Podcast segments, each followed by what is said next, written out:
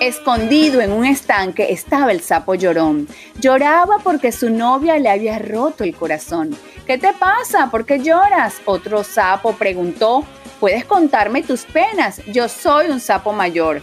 Es que mi zapa se ha ido y me ha negado su amor. Usted tranquilo, compadre, el otro sapo afirmó que no hay nadie en este charco que por eso no pasó.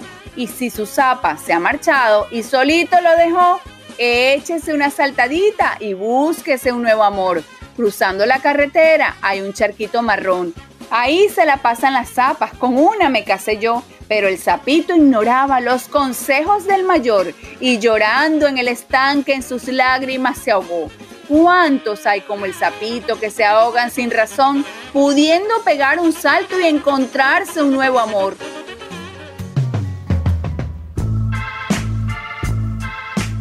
Yo soy Mariana López, estoy feliz de comunicarme contigo. El episodio del día de hoy se llama Rupturas.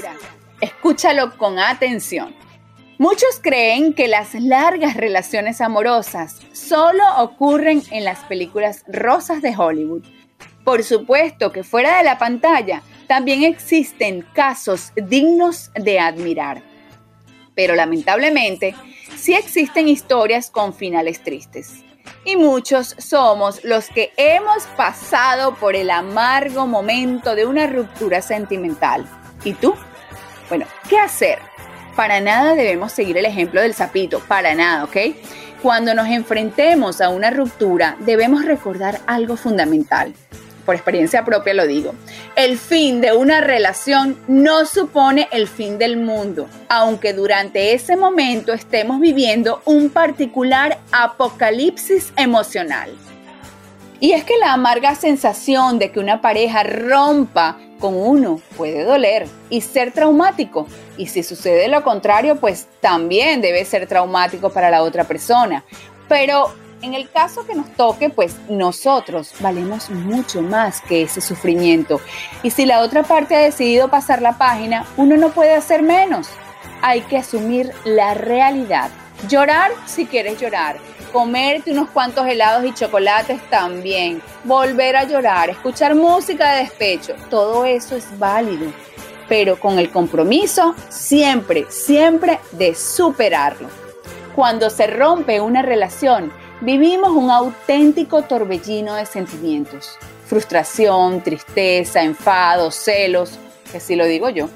Canalizar todo esto hacia nuestro ex, por muy mal que te lo haya hecho pasar, no es la mejor idea, porque tan solo hará que te estanques y no consigas pasar la página. Tienes que dejar de pedir explicaciones o buscar culpables piensa que todo pasa por algún motivo que simplemente no tenía que ser y que si tenía que acabar cuanto antes, mejor.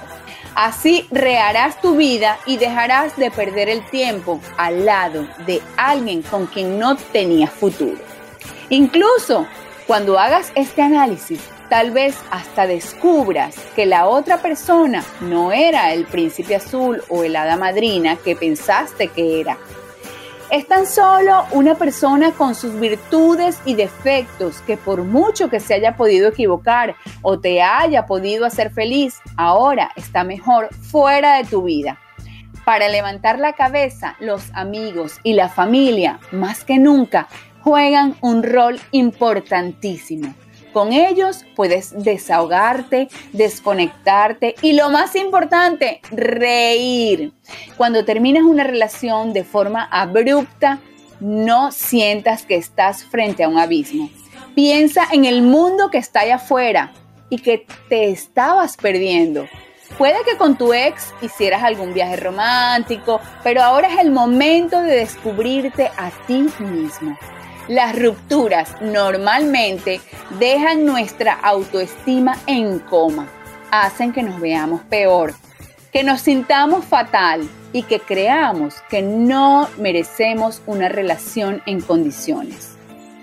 Pues bien, quítate esa idea de la cabeza.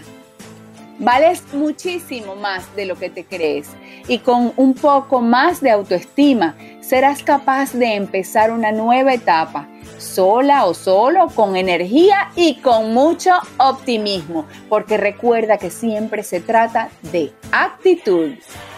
Espero que te haya gustado el episodio del día de hoy. Yo soy Mariana López. Este episodio me gustó muchísimo. Está muy bueno, de verdad me lo pude disfrutar porque vinieron a mi mente muchísimas cosas, pero de verdad me lo disfruté, me reí, así que tú también puedes hacerlo, puedes reflexionar con él y compartirlo.